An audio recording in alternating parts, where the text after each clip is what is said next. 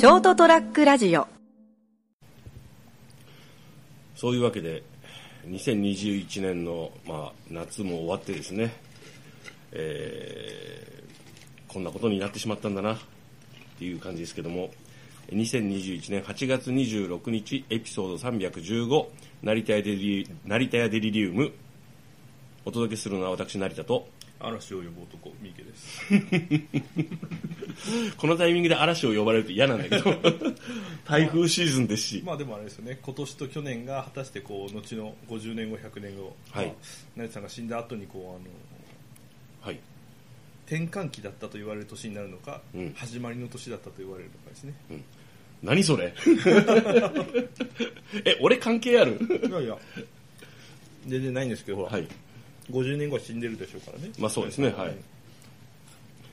うん別別に。に成田さんの生き死には全然関係ないんですけど。あシャバが、はい。ああそうですね、まあ、今年そのね2020年、21年がはい。果たしてこれから続く何がしかの始まりの年であったかはいはいはい。かもうここで一旦終わりを迎えて、うん、リセットされるかどうか転換ね、期転換期であった生活スタイルとかですね、はいはい。いろんなものを見直す転換期であったと言われるかですね、うん、なんかこうある種の価値観は大きく変わったところはあるでしょうね、まあものの見方とかも含めてですね、はい。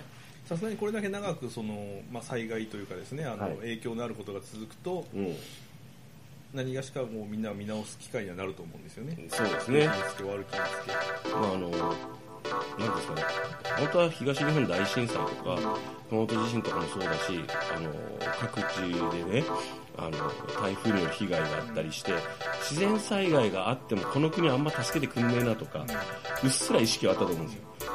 だけどあの感染症が世界的に流行ってで2021年の夏の状況を見てやべえと思った人とかうわなんかオリンピックあんまりちょっとどうもあのあれだなと思うような価値観に変わった人が結構いると思うんですよ。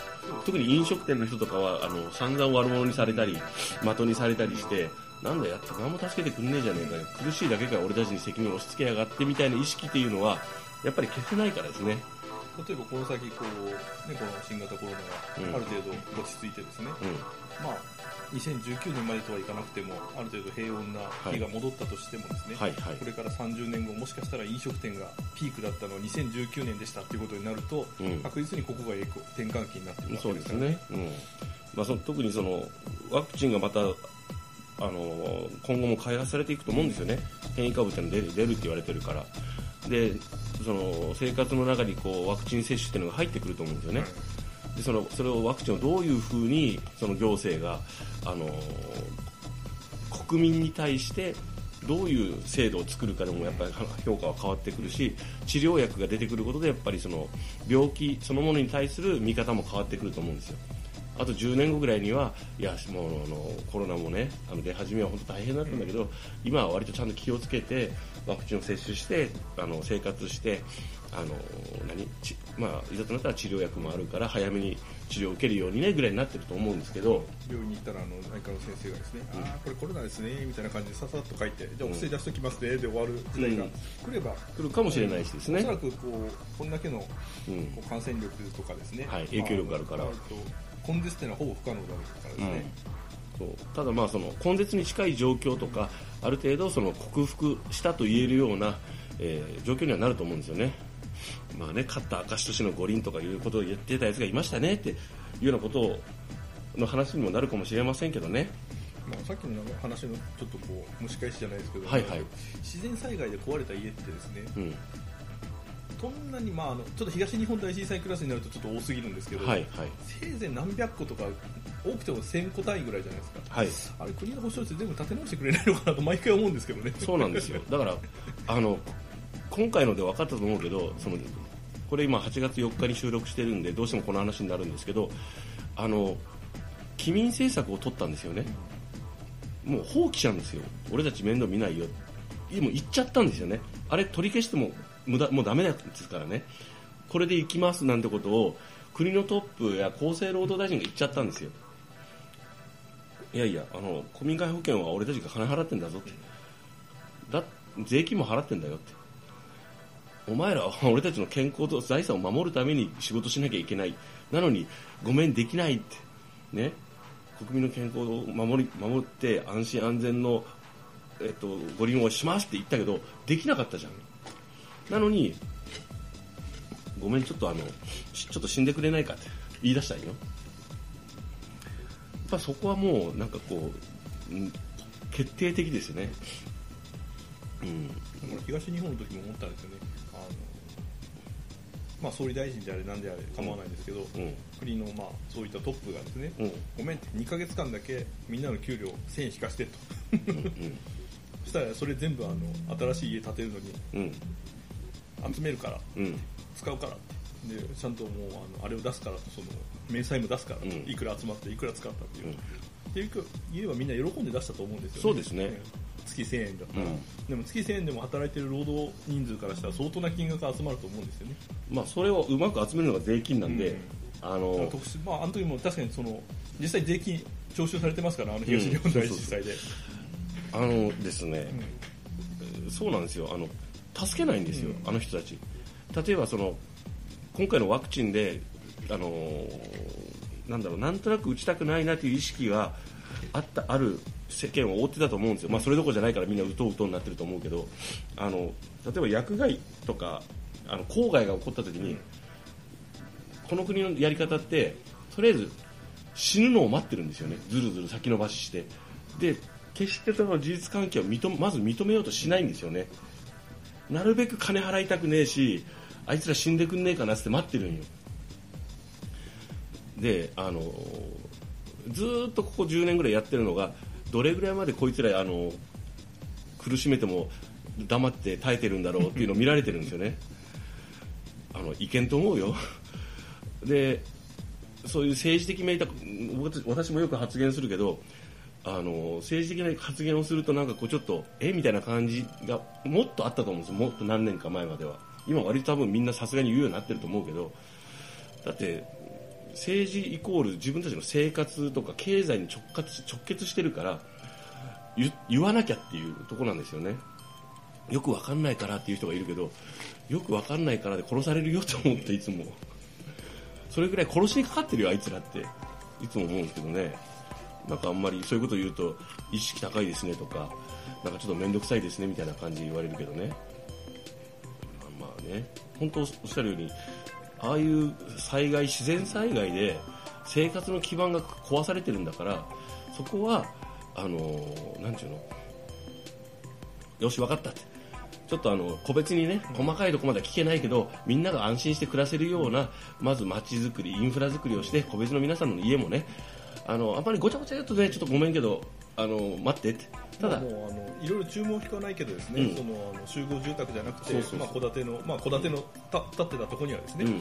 あのまあ大手のゼネコンがいっぱいあるわけだからですね、うん。日本もそこと協力して、うん。全部同じ形だけどうん。もう一律一緒だけどこれを建てるからこれに住んでとか言ってくれればですね、多分その変な変なとこっていうかその災害が起こる地域に住む人たちも安心してこう逃げたりできると思うんですよ、家がなくなっても国が保証してくれるからとりあえず命だけ守ろうとかですね。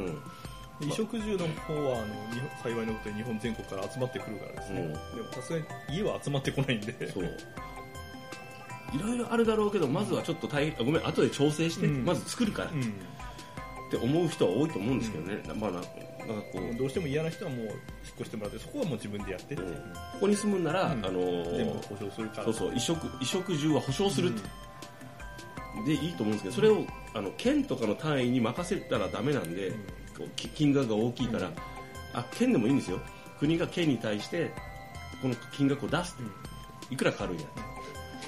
でやればいいのにね。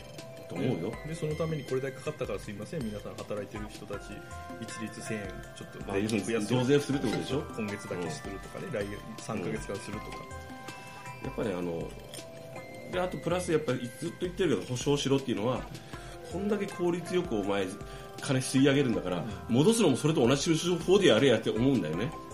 分かってんだろ税金払ってんだからこっちは。っていう所詮あの政治家なんていうのは、せまあ、あの官僚の人たちもそうですけど集めた税金をいかに効率平よ効率に公平よく分配するかが仕事なわけですから、うん、なんかね全然そこじゃないからねやってることが今。本当にもうあのーなんかこうねそういうこう批判っぽくなるけどでも普通に素朴に思うもんねそすりゃいいのにって。できねえのかよって。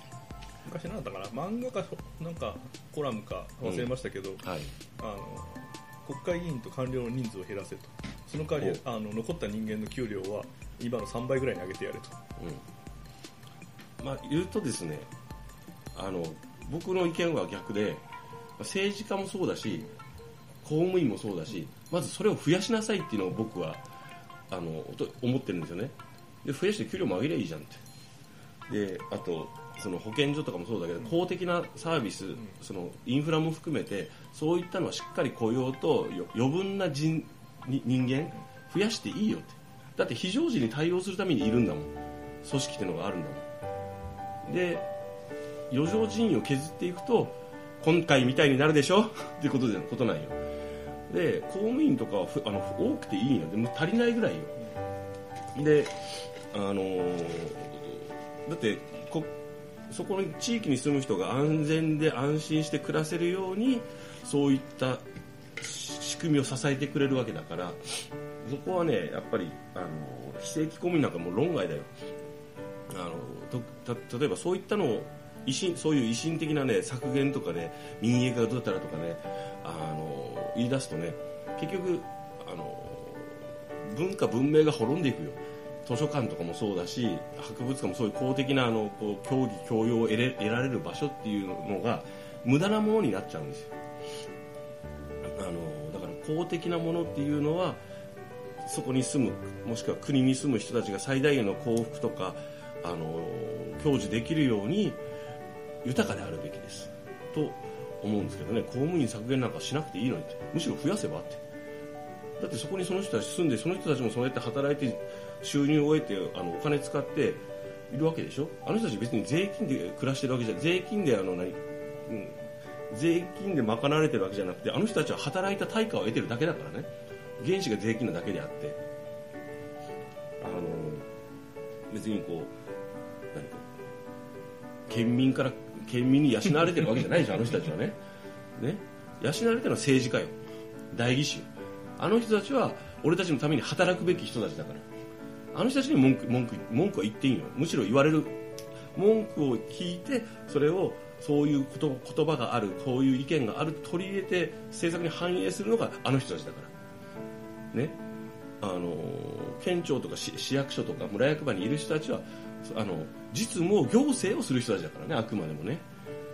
代議士の主な仕事はやっぱり立法ですからね条例を作ったりとか。で維持する人たちとその新たにその制度作りをする人たちはまた別だからですね。政治家もあのとりあえずあのあれですよね。人数は増やしていいと思うんですよ。必要であれば必要だと思うし仕事してもらえばいいだけで。でなんかこう先生みたいになっちゃえばダメなのプラスあのこう結局供託金が高いじゃないですか、うん。あれをやめろといつも思います、100万でしたっけ？うん、であのあの人たちの十分な働き働きに対する十分な収入を保障してやらないとなり手がなくなるよ、うん、あのその代わり厳しい目で見られるっていうような仕組みにしないと妙なことしよったらあのもう誰も相手にしなくなるよっていうような役割分担でいいと思うんですけどね。というようなことをはい。明日の食事にも困る成田が申しております。助けてくれ。なんでや。なんとか飯食うぐらいはあるわ。まあまあ長くなりました。こんな話だって今日。まあいいんですけどとりあえずあのちゃんと仕事してくれって言ってるばかりじゃダメなんでもうダメなやつは落としたいなっていつも思います。いつもそんな自分が下から言われてることをそんなそんなところで言なくても。まああのたねあの多産の意思として、えー自分もちょっとあのしっかりやりたいと思います。まあそういうわけで8月ももう終わりですね。はい、えーどうか、えー平和な年これもこれからもあっと気気がするとあっという間に年末ですからね。ね。はい、生き延びたいと思います。お届けした成田屋デリリウム成田とおやすみなさい